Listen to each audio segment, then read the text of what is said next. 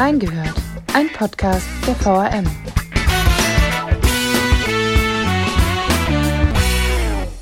Jeden Morgen steckt der Wiesbadener Kurier in den Briefkästen der Abonnenten, gefüllt mit Artikeln unserer Redakteure. Doch wie werden die einzelnen Texte eigentlich zu einer fertigen Zeitung? Denn zwischen Recherche, Schreiben und Druck fehlt ein wichtiger Teil. Und dieser wird am sogenannten Lokaldesk erledigt. Doch was ist das eigentlich und wie arbeiten Editoren? Wir haben reingehört. Und damit herzlich willkommen zu unserer zwölften Folge Reingehört. Heute nehmen wir euch einmal direkt mit ins Pressehaus und sprechen darüber, was eigentlich ein Lokaldesk ist und wie die sogenannten Editoren arbeiten. Ich sitze hier heute mit Martin Schierling. Er ist Leiter des Lokaldesks des Wiesbadener Kuriers und gibt uns heute einen Einblick in seine Arbeit. Hallo, Herr Schierling. Hallo, Frau Hellbach. Ich denke mal, die wenigsten unserer Hörer wissen, was man unter einem Desk eigentlich versteht und welche Rolle die Editoren bei der täglichen Zeitungsarbeit spielen. Vielleicht können Sie uns einmal kurz erläutern, was der Desk eigentlich genau ist und über was wir heute sprechen. Ja, im Gegensatz zu früher unterscheiden wir heute zwischen Reportern und Editoren. Man muss aber dazu sagen, damit kein falsches Bild entsteht, dass sowohl Reporter als auch Editoren die gleiche journalistische, identische Ausbildung bekommen haben. Also es sind beides Redakteure, nur die Arbeitsweise ist unterschiedlich. Reporter liefern Inhalte, sie gehen also raus, sprechen mit Menschen, schreiben es auf, schreiben Geschichten, verarbeiten Pressemitteilungen, gehen auf Termine. Die Editoren hingegen sitzen hier im Pressehaus und bauen im Prinzip aus dem, was die Reporter liefern, die Zeitungen zusammen, die sie täglich im Briefkasten liegen haben. Also die entscheiden dann, wo kommt was, auf welche Seite, machen die Artikel fertig, legen die Größen fest, suchen Bilder aus. Aber wie gesagt, beide sind mit kompletter journalistischer Ausbildung, also alle haben ein Volontariat und sind Redakteure. Und der Desk, den Sie eben beschrieben haben, der existiert ja noch gar nicht so lange. Äh, wie hat man denn davor gearbeitet und wann wurde diese Abteilung gegründet? Naja, so lange ist relativ. Das existiert seit ungefähr 15 Jahren, haben wir diese Arbeitsweise.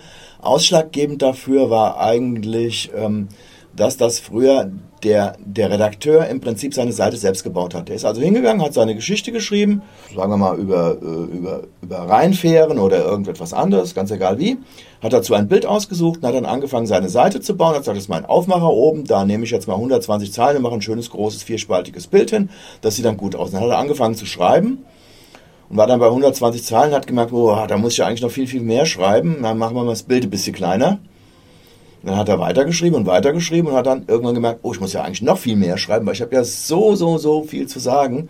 Und dann wurde das Bild immer kleiner, bis zum Schluss auf einer Briefmarkengröße zusammengeschrumpft war. Und dann sahen die Seiten sehr oft komplett hässlich aus, waren nicht professionell durchgestylt, sondern waren sehr bleidominiert, nach dem Willen des Redakteurs, der immer sagt, das geschriebene Wort ist das Wichtigste, was natürlich überhaupt nicht stimmt. Und daraufhin wurde eben beschlossen, diese Arbeit ein bisschen auseinanderzuziehen, dass man eine gestaltende Einheit hat, die natürlich auch die Arbeit kontrolliert und auch äh, ähm, Inhalte redigiert und wie auch immer, und, eine, und die andere Seite, die eben die Inhalte liefert. Und das gibt es, wie gesagt, seit 15 Jahren und ist mittlerweile ziemlich perfektioniert worden. Wobei es am Anfang, muss man auch dazu sagen, gab es große Ressentiments dagegen. Äh, jeder, der an Desk musste, fühlte sich so ein bisschen wie auf eine Strafgaleere versetzt als Ruderer, weil es hieß dann immer, ja, ich bin ja Journalist, ich muss schreiben, ich muss schreiben, ich darf nicht mehr. Das hat sich heute komplett geändert. Das Bild ist ein ganz anderes geworden. Mittlerweile sind die, die, die Arbeitsplätze am Desk sogar richtig begehrt, weil sie unterscheiden sich eben massiv auch von dem der Reporter. Was sind so die Vorteile vom, vom Arbeiten am Desk? Die Vorteile vom Arbeiten am Desk sind zum einen, dass man geregelte Arbeitszeiten hat. Wir arbeiten in zwei bis drei Schichten, also eine erste Schicht, die morgens anfängt, einen Spätdienst, die kann man genau einteilen. Die Zeiten sind komplett festgelegt. Man muss also nicht abends noch irgendwo um 11 Uhr auf irgendwelchen Veranstaltungen rumfallen und dann am nächsten Tag, sondern man kann genau sein Leben danach planen. Ich habe morgen von dann dann Dienst und an dem Tag habe ich schon dann dann Dienst. Das ist eben sehr, sehr interessant, insbesondere für, für äh, ähm, Redakteure, junge Redakteure mit Familie, sowohl Mann als auch Frau. Und wir haben auch mittlerweile sehr, sehr viele am Desk, die Kinder haben, weil alles viel einfacher zu planen ist. Und was natürlich auch sehr interessant ist, man ist schon sehr gestalterisch am Desk tätig, was immer ein bisschen unterschätzt wird, weil der Desk macht die Zeitung so, dass Sie Lust haben, sie anzugucken. Also, dass sie schön aussieht, dass sie Ihnen auch, auch optisch gefällt. Nicht nur inhaltlich, sondern dass die Optik stimmt und dass Sie wirklich Lust haben, sich die Seite anzugucken. Das macht er das. Wie läuft so der Arbeitsalltag eines Editors ab? Ja, der kommt eigentlich im Prinzip, fangen wir mal mit dem Frühdienst an. Der ist vielleicht jetzt der, äh, Frühdienst und Spätdienst sind jetzt vielleicht die interessantesten Komponenten. Der Frühdienst kommt so morgens gegen 10 Uhr, Viertel nach 10 geht dann schon mal ins System rein, also ins Computersystem, nimmt sich die Seiten vor, guckt, was ist, äh, welche Seiten haben wir, überlegt sich dann schon mal so ein bisschen Ding und geht dann in die Konferenz der Lokalredaktion, in der die gesamten Themen des Tages besprochen werden und festgelegt werden. Da bekommt er schon mal einen ersten Eindruck davon, was am nächsten Tag in der Zeitung steht. Danach trifft er sich dann mit dem Lokalchef oder dem stellvertretenden Lokalchef oder der stellvertretenden Lokalchefin auch bei uns und bespricht mit der nochmal genau, welcher Artikel wo auf welche Seite kommt. Besprechen Sie mal im Groben, ob das jetzt ein Aufmacher ist, also oben steht, groß und fett, oder ob es eher eine kleinere Geschichte, die unten steht. Welche Bildoptiken man hat, was man daraus machen kann, wie man bauen kann, ob man da vielleicht zwei Bilder nimmt oder aus einem Text, weil er zu lang ist, zwei Texte macht. Und dann beginnt er eben mit seiner Arbeit und fängt an, diese ganzen Seiten, die er hat, durchzuplanen stellt dort leere Layouthüllen drauf, in die später die Texte einfließen werden und in auch die später die Fotos gestellt werden und bekommt dann irgendwann Unterstützung von den Kollegen, die dann auch an das kommen, mitarbeiten und die arbeiten dann jeweils nach dem, was an Inhalten reinkommt, wird es dann auf die Seiten gestellt und fertig gemacht. Das ist dann der Höhepunkt oder, oder eine der wichtigsten Sachen ist dann eine sogenannte Kringelkonferenz, die wir so gegen 17 Uhr haben. Da werden alle Seiten, die wir bislang haben, in unfertigen Zustand schon mal aufgehängt. Da wird man so grob drüber gucken, passt das, stimmt das, sind die Seitenzahlen richtig, sind grobe Schnitzer in Überschrift, ist Layout falsch, verstoßen wir gegen irgendwelche Dinge. Und irgendwann, wenn das dann durch ist, dann beginnt der Abend für den Früheditor, der geht dann nach Hause. Der Späteditor, also der Spätdienst, der kommt im Prinzip gegen 13 Uhr, aber dann den ganzen Tag über mit in den Desk mit rein, also in die, in die Sachen, die anfallen, arbeitet er auf und ist dann abends bis 21 Uhr immer da. Das heißt, er ruft abends mal die Polizei ab, ruft nochmal die Feuerwehr ab, ist irgendwas noch passiert, übernimmt Spätdienstaufgaben, wenn Texte spät reinkommen, macht die fertig und ist bei Bedarf. Natürlich, wenn irgendetwas ist, wird keiner gehen, dann sind wir auch bis 0 Uhr nachts da, wenn es sein muss. Oder eben, wenn irgendwas planbar ist, wenn irgendwas ansteht, zum Beispiel Stadtverordnetenversammlung oder irgendeinen wichtigen Termin, wo wir müssen, das müssen wir noch abends schreiben und das muss am nächsten Tag mit, dann kommt er vielleicht erst um zwei, halb drei, bleibt aber dann bis um zehn, halb elf, elf da. Das ist dann eben ganz flexibel. Und der, ich sage jetzt mal in Anführungsstrichen, normale Editor mit dem Tagdienst, der ist dazwischen eigentlich und arbeitet den ganzen Tag über die Seiten ab, bis die voll sind. Und die geschriebenen Texte der Redakteure passen ja nicht immer in das geplante Layout. Wie ist dann da so die Absprache zwischen Editor und Redakteur? Mm, ganz, ganz scharfes Thema. Ganz scharfes Thema. Es kommt immer wieder die alte, die alte Geschichte auf, dass der, der Reporter dann sagt, ich brauche mehr Blatt, muss mehr schreiben, aber das lässt er das nicht durch. Wir haben unsere Layout-Regeln. Wir können ein bisschen, immer ein bisschen mogeln, können ein Bild ein bisschen kleiner machen, aber richtig dramatisch machen wir nicht. Oder wir spiegeln die Seiten komplett um. Und die Zusammenarbeit im Prinzip zwischen Editor und Reporter ist die, dass die, wir haben hier im Wiesbadener Pressehaus relativ kurze Wege. Die Reporter sitzen direkt im Nachbarraum vom Desk. Da wird mal rübergegangen, mal kurz besprochen und gesagt, ich brauche das, ich muss das machen, das, wie auch immer. Auf jeden Fall schreibt der Reporter seinen Text in das System direkt in die Layouthülle, die der äh, Editor eben gezogen hat und sagt dann irgendwann, ich bin jetzt fertig mit meinem Text, guck mit dem bitte mal an. Und dann geht der Editor an den Text dran, liest ihn nochmal komplett durch, auf stilistische Mängel, bessert die aus auf Rechtschreibfehler, auf inhaltliche Sachlichkeit, auf, auf Richtigkeit von Namen, Parteibezeichnung, was auch immer. Der kontrolliert es im Prinzip nochmal, das nennt man Redigieren, der liest nochmal über diesen Text drüber und macht ihn dann komplett fertig, geht am Ende dann dahin, macht ihn auch noch für online fertig, also für die sozialen Medien, schickt ihn dann raus und dann, wenn alles gut gelaufen ist, dann freuen sich Editor und Reporter und wenn was nicht gut gelaufen ist, wenn der Editor äh, irgendwas verändert hat, was dem Reporter nicht gepasst hat, dann gibt es auch schon mal Stress und dann gibt es schon mal Knatsch, aber alles im friedlichen Rahmen und die reden einfach miteinander und solange sie miteinander reden, klappt eigentlich alles, auch bei Überschriften, wenn die geändert werden müssen, wie auch immer. Das ist eigentlich, eigentlich ist es ein sehr kollegiales Miteinander und hier im Pressehaus kein großes Problem, allein durch die räumliche Nähe. Der Wiesbadener Kurier hat ja nicht nur die Stadtausgabe, sondern auch Bezirksausgaben wie Untertaunus, Rheingau und Idstein.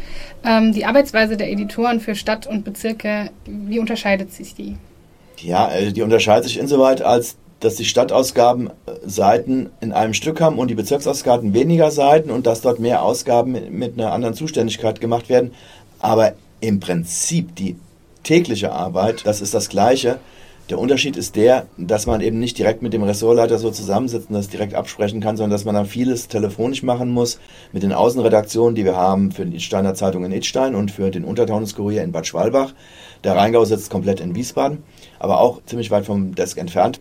Da ist eher so die Absprache telefonisch oder per E-Mail, nicht so direkt persönlich wie die, aber das grobe Ganze, das große Ganze ist im Prinzip identisch. Wie sind denn die verschiedenen Ausgaben des äh, Wiesbadener Kuriers aufgebaut? Wie ist der Wiesbadener Kurier aufgebaut? Es gibt den Mantel, das ist der Politikteil vorne, das nennen wir das, also wir haben Bücher in einer Zeitung, äh, so nennen wir die, diese vier Teile, die Sie alle schon mal in der Hand hatten. Das erste Buch ist der vordere Teil, ist der Politikteil. Das letzte Buch, das vierte Buch, das kennen Sie auch. Das ist das hintere Buch, da ist meistens der Sport drin, vielleicht noch mal ein bisschen Wetter äh, und dann auch die aus aller Welt Seite. Dann haben wir die beiden lokalen Bücher mehr oder weniger. Das zweite Buch ist, ist, ist, der Lokalteil mit Wiesbaden. Und das dritte Buch ist dann so eine Mischung aus, aus, aus Lokalteilen, auch Übernahmen aus Lokalteilen und Kultur und Anzeigen. Und der Wiesbadener Kurier ist aufgebaut. Der Mantel ist für alle Ausgaben gleich. Und das zweite Buch, also das Lokalbuch, unterscheidet sich im Untertaunus, Rheingau, Idstein und in Wiesbaden deutlich, weil dort die jeweiligen lokalen Seiten drin hängen, die die anderen nicht sehen. Das ist der wesentliche Unterschied. Aber es gibt ja auch immer wieder Seiten, die in mehreren Ausgaben mitlaufen. Ähm, was versteht man denn unter Wechselseiten zum Beispiel? Unter Wechselseiten versteht man zum Beispiel, dass, dass grundsätzlich die, die, die, die erste Wiesbadener Lokalseite und die dritte Wiesbadener Lokalseite, das sind die beiden wichtigsten Seiten im Produkt, im Lokalprodukt, dass die, egal wie, immer im Untertaunus, Itstein und A-Boote mitlaufen, aber dann eben nicht im zweiten Buch vorne in deren Lokalteil, sondern reingehängt hinten ins dritte Buch in einem eigenen Teil, dass die Leser im Rheingau, Untertaunus und Itstein das Wichtigste aus Wiesbaden auch zu lesen haben. Umgekehrt ist es für Wiesbaden, dort gibt es hinten die zwei Regionseiten, dort wird im Prinzip aus den drei Ausgaben Untertaunus, Itstein und A-Boote das Beste herausgefiltert und auf diesen Seiten nochmal extra zusammengebaut, damit der Wiesbadener Leser das auch hat. Ist aber auch nicht im zweiten Buch, sondern auch dort im dritten Buch in Wiesbaden dann. Und gelegentlich greifen die Editoren ja auch beim Füllen der verschiedenen Ausgaben auf sogenannte Übernahmen zurück. Was sind denn Übernahmen und äh, wie wählt man die am besten aus? Übernahmen sind im Prinzip Geschichten, die, die, die jeder lesen kann, die nicht an einen Ort gebunden sind. Also nicht übernahmefähig wäre zum Beispiel, wenn Sie etwas über die Tischtennishalle in Panroth schreiben würden. Das interessiert jetzt in Wiesbaden keinen Menschen. Wenn Sie aber ein Großfeuer in einer Recyclinganlage haben in Hünstetten, das ist schon interessant, wenn da eine halbe Halle abgebrannt ist, dann kann man diese Geschichte, die wird dann im Prinzip kopiert und wird auch auf eine Seite im Rheingau gestellt oder in, in, im Untertaunus und in Wiesbaden. In Wiesbaden in dem Fall ist einfach, weil sie auf die, auf die Regionseite hinten kommen würde, aber in den anderen Ausgaben würde man diese Geschichte, weil sie eben überregional interessant ist und weil diese Seite nicht auf der sie im Original erscheint, nicht in der jeweiligen Ausgabe erscheint, dann auf einer Rheingau-Seite auch mitnehmen und dann einfach das in Kauf nehmen, dass man sagt, na gut, dann steht eben auf der Rheingau-Seite auch mal eine Geschichte aus Hünstetten. Das sind im Prinzip diese Übernahmen. Und auch die Leserbriefe sind ja für den Desk sehr wichtig und Sie haben ja auch sehr viel damit zu tun. Vielleicht könnten Sie mal kurz erklären, wie am Desk mit Leserbriefen umgegangen wird.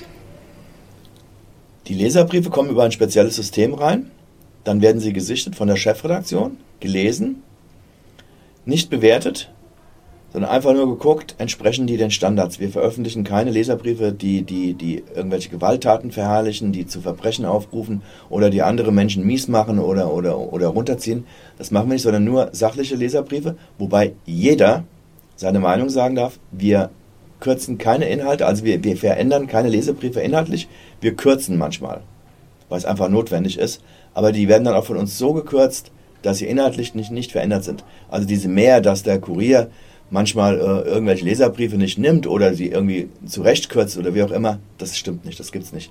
Alle Leserbriefe, die bei uns in der Zeitung erscheinen, sind auch so im Original zu uns bekommen und das kann man auch jederzeit unter, überprüfen, weil jeder Leserbrief, der reinkommt, wird auf Papier abgeheftet und aufgehoben und über mehrere Monate aufgehoben, falls es Rückfragen gibt und da ist überhaupt nichts gemuschelt, getuschelt oder wie auch immer ist, wie gesagt, manchmal wird, ist es eben notwendig, dass man mal drei, vier Wörter rauskürzt, aber grundsätzlich kann man sagen, inhaltlich wird von uns überhaupt nichts geändert.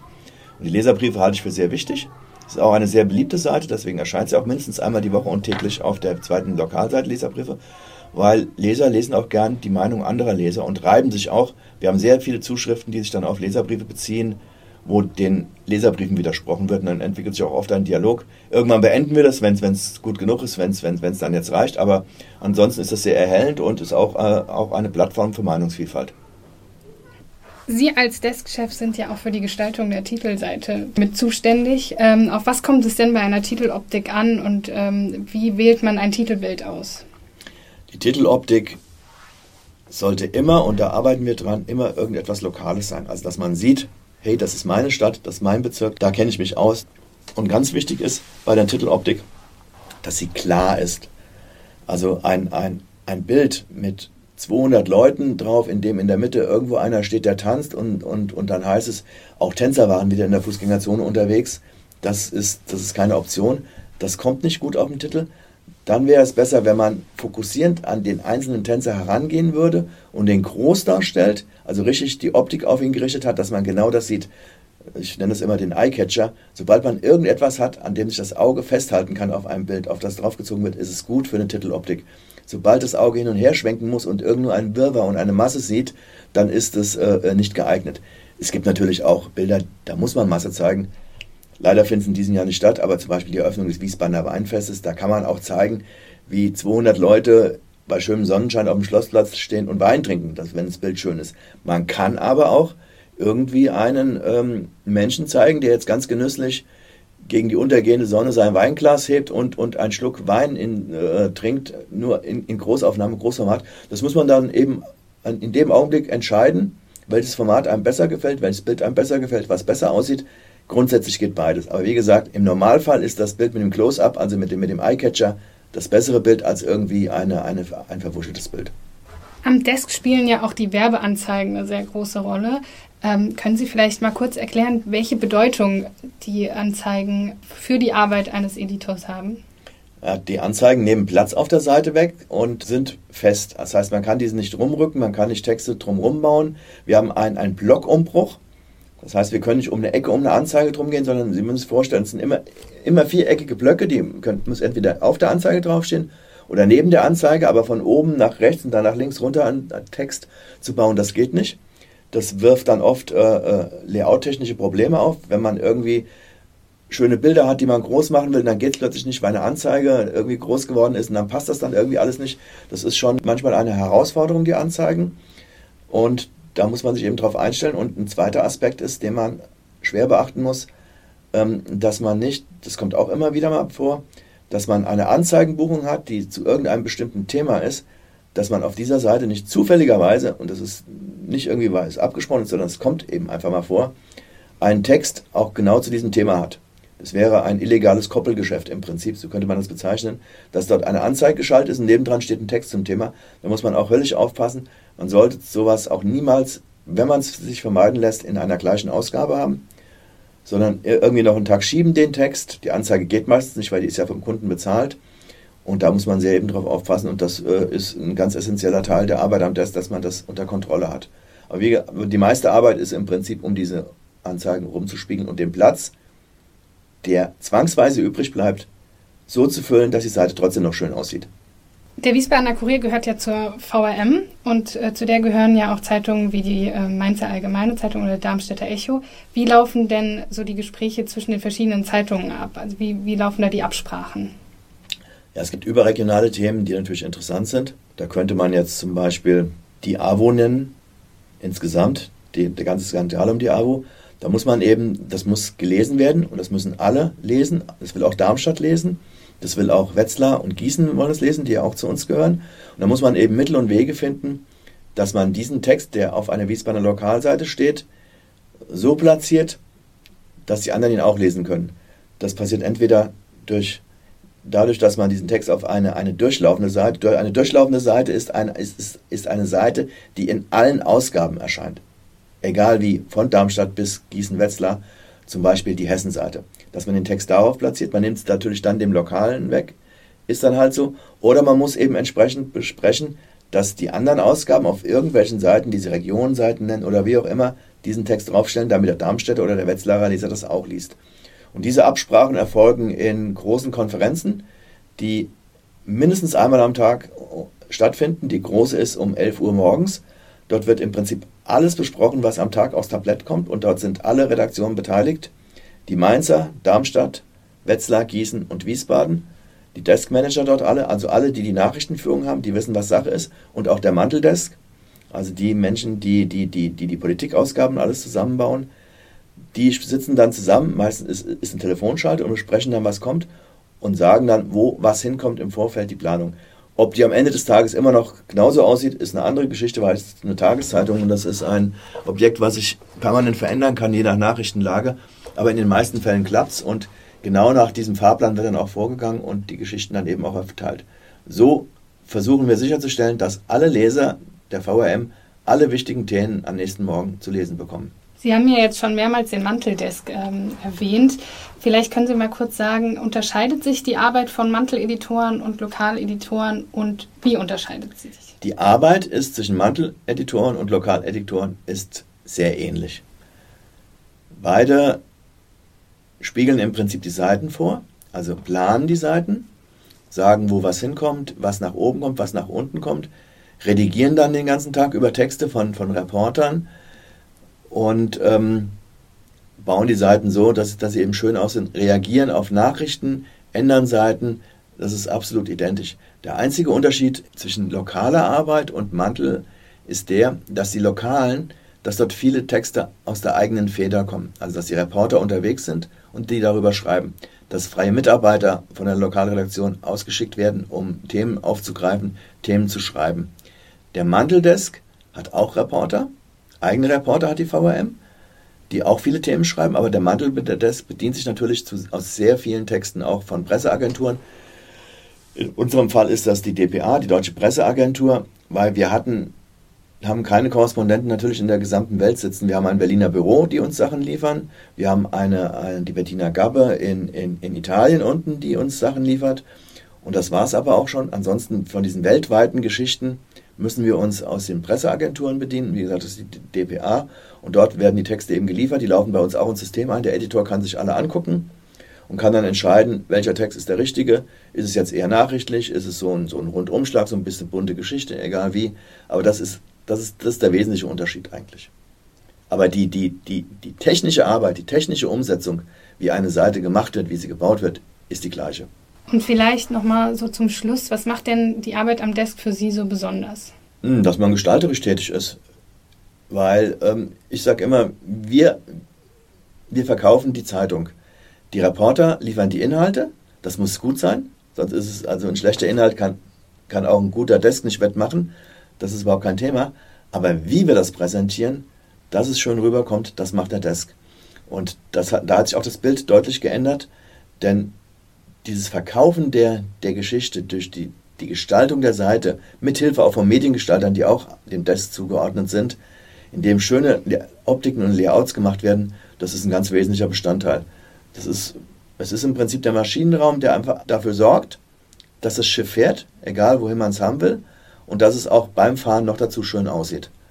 Und das ist eigentlich eine, eine sehr, sehr schöne Aufgabe. Und ähm, auch, die, auch die Gewichtung der, der Texte, wo was hinkommt, in Absprache natürlich mit den Lokalchefs ist ähm, eine sehr interessante Geschichte. Auch das Reagieren, das tägliche Umbauen. Jetzt muss man das dann. Die Geschichte ist jetzt nicht mehr, kommt jetzt nicht oder die ist überholt. Wir haben was ganz Wichtiges, da müssen wir die aufheben und müssen die schieben, nennen wir das, auf den nächsten Tag. Weil die muss jetzt nicht an dem Tag drin sein. Das ist ein, eigentlich immer wieder neue Aspekte und immer wieder Abwechslung und äh, das ist eigentlich sehr reizvoll. Schön. Dann äh, danke ich Ihnen für das Gespräch. Aber gerne. Und ja, das war es auch schon wieder mit unserer heutigen Folge reingehört. Äh, wir hören uns hoffentlich nächste Woche wieder bei der 13. Folge, wenn Katharina Petermeier mit Nele Leubner über die Citybahn spricht. Bis dahin und immer dran denken, reinhören lohnt sich.